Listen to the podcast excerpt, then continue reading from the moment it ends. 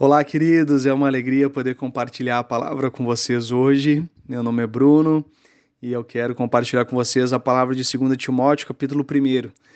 Vocês sabem, como tem sido ministrado já em outros dias, que se trata de uma carta pastoral.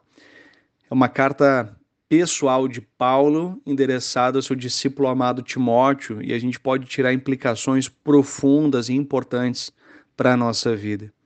Primeira coisa que eu chamo a sua atenção é o verso 4, onde Paulo diz: Lembro-me das suas lágrimas.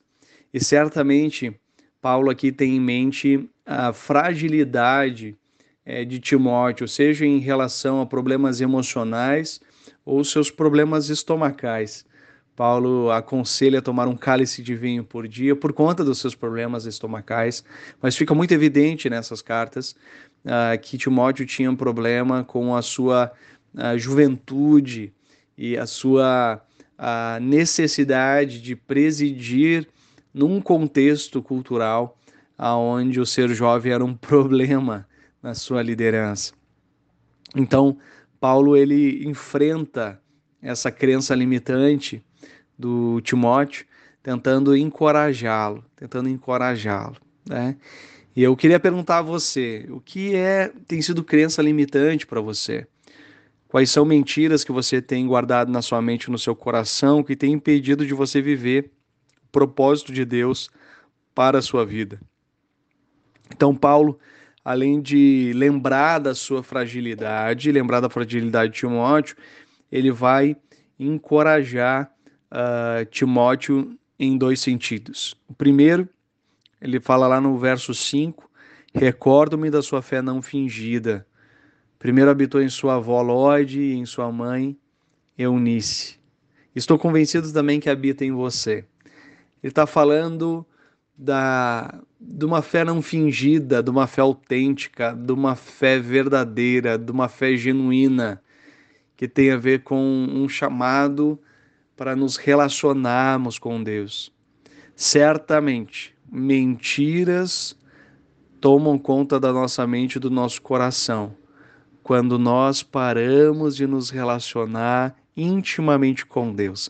Quando nós paramos de buscar ao Senhor a sua presença em oração, quando deixamos de ouvir a sua palavra, quando deixamos de obedecer aquilo que Deus está nos chamando a viver nos nossos dias. Então, essa é uma palavra a Timóteo, uma palavra a nós. Apesar das nossas limitações, certamente temos, às vezes, limitações físicas, às vezes, limitações emocionais, às vezes, limitações eh, até intelectuais, mas Deus deseja demonstrar a sua graça por meio da nossa fraqueza. Basta nos colocarmos na Sua presença e deixar que o Espírito Santo nos capacite a toda a verdade, a viver a sua verdade. Por isso é um chamado a nos relacionarmos com Deus.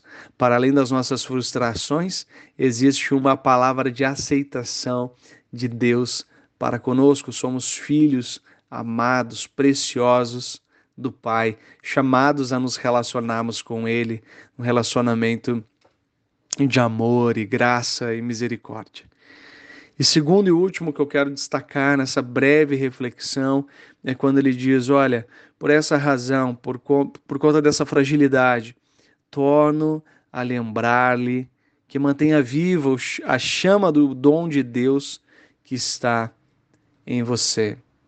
Deus nos deu dons, Deus nos deu capacitações, recursos. Ah, certa vez, John Weber, um grande líder, criador também do Ministério Vineyard é, nos Estados Unidos, ele diz: um Deus que nos chama a realizar uma obra sobrenatural, ele também nos concede recursos sobrenaturais, recursos extraordinários. Um Deus que nos chama a realizar algo extraordinário também nos concede recursos extraordinários. E essa é o meu encorajamento para você nesse dia, que assim como Timóteo, que tem as suas limitações, reconhece essas limitações, mas nós temos um chamado, nós temos uma palavra de Deus sobre as nossas vidas e a gente deve viver esse chamado esse dom com coragem, com poder, porque é a obra do Espírito Santo, com amor, porque o nosso chamado ele é vivenciado entre as pessoas e precisa ser fortalecido os nossos relacionamentos, mas também com moderação, com equilíbrio, com sensatez, porque a obra do Senhor começa agora nas nossas vidas, mas vai por toda a nossa vida e por isso precisa de equilíbrio e moderação, porque é uma jornada de longo prazo, não de curto prazo. Que Deus te abençoe e te fortaleça a sua jornada na vivência do seu chamado. Deus abençoe.